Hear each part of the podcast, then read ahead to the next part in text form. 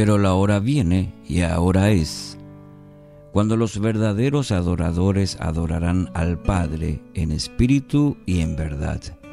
Porque también el Padre tales adoradores busca que le adoren. Juan 4:23. Título para hoy, verdaderos adoradores. Esta escena tiene un valor muy, muy especial para todos aquellos que deseamos conocer mejor a nuestro Dios. Es una de esas pocas ocasiones en las cuales Jesús revela con palabras los deseos del Padre.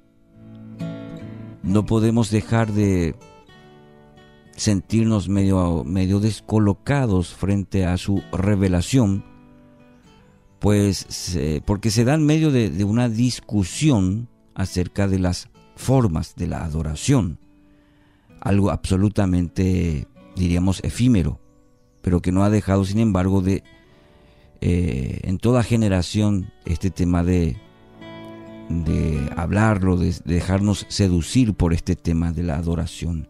Y Cristo introduce una frase que sorpresivamente nos lleva a considerar lo que es la esencia de la adoración.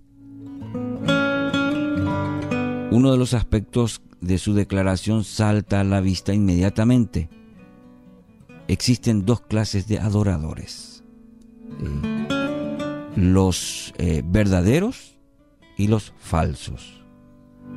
No hace falta remarcar que si un adorador es falso, en realidad no es un, un adorador, sino alguien que asume el papel de adorador. Esto nos obliga a meditar en nuestras propias experiencias de adoración. Y deberíamos preguntarnos entonces, ¿realmente adoramos o fingimos estar adorando durante los momentos eh, públicos de adoración destinados a esta actividad? Un domingo, un sábado, en un culto público, mientras el líder de alabanza o los que están dirigiendo ahí ¿Eso realmente es nuestra adoración? ¿Eso eh, nos remitimos a ese momento y estar fingiendo ahí que estamos adorando a Dios? ¿Eso, eso es todo, toda nuestra adoración? Con solo pensar en esto, nos damos cuenta de cuál es la diferencia entre una cosa y la otra. El falso adorador es, precisamente, el que considera a la adoración como una actividad. Ah, me voy a la iglesia, canto, levanto las manos. Es decir, por momentos deja de lo que está haciendo para dedicarse a una nueva actividad, la de expresar adoración al Padre. No está haciendo más que asumir los movimientos e incorporar las palabras, eh, siempre me refiero a la adoración, Sí, palabras apropiadas a tal actividad. Inclusive la forma de hablar, de adorar, eh, la forma de los movimientos y nos remitimos a eso. Quizás ah, la ha visto en otros, a veces la imita con facilidad. De todas maneras, en su mente la adoración es una de las tantas actividades relacionadas con la vida espiritual. ¿Entiende? Podemos equivocarnos, podemos tener ese concepto de que, ah, él está adorando o ella está adorando cuando, cuando realiza cierta actividad y nos remitimos a ello. Mi querido oyente, cuando Cristo habla del verdadero adorador, él no está describiendo las actividades de una persona, entre comillas. Está haciendo referencia a lo que una persona es. Mm. No es lo que hace, sino lo que es.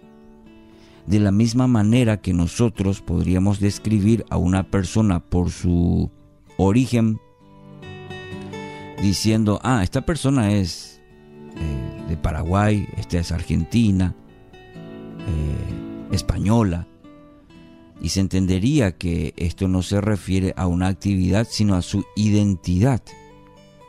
Entonces Cristo identifica a ciertas personas dentro del reino por el corazón, por el corazón que poseen. Estos son verdaderos adoradores del Padre.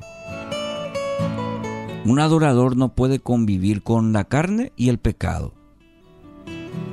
La adoración es, en última instancia, el resultado de un dramático y profundo encuentro con Dios, donde tales cosas se han vuelto abominables. Ese es el verdadero adorador.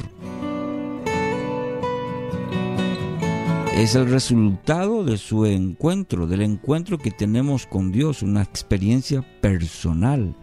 El verdadero adorador que el Padre anhela es el que adora en espíritu y verdad. Es una persona que combina la realidad espiritual, claro que es producida por el Espíritu de Dios, por el Espíritu Santo, porque nadie puede relacionarse con Dios si no es por medio del Espíritu. Y por otro lado, esa purificación del ser interior que viene por medio de la verdad eterna. Es decir, es una persona que refleja con todo su ser, todo su ser, la relación en la que está profundamente envuelta con su Padre, con Dios.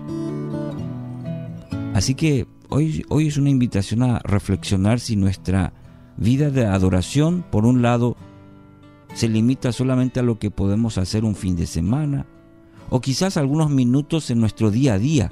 Ah, ya, ya adoré a Dios ¿O es lo que Jesús quiso enseñarnos realmente en este texto de Juan 4:23? Que es producto, en primer lugar, de nuestra experiencia con Dios, de nuestra entrega a Dios, con todo nuestro ser y no tanto de lo que hacemos con ella. Para reflexionar, ¿cómo se definiría como adorador usted? ¿Mm? Su adoración está limitada a actividades en cultos, reuniones. Y por otro, lado, por otro lado, ¿cómo puede cultivar más su identidad de hijo, de hija de Dios, como un verdadero adorador? Así que Dios nos ayude para ser mejores adoradores. Que así sea.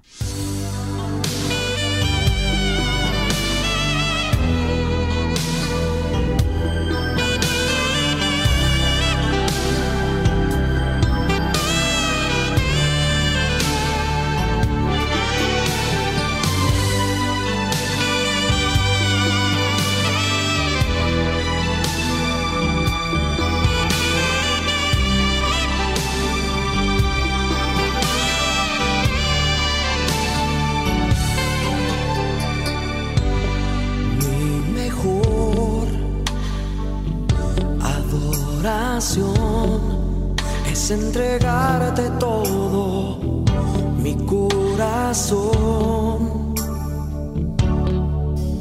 y rendirte mi vida sin reserva, Señor. Es entregarte todo mi corazón.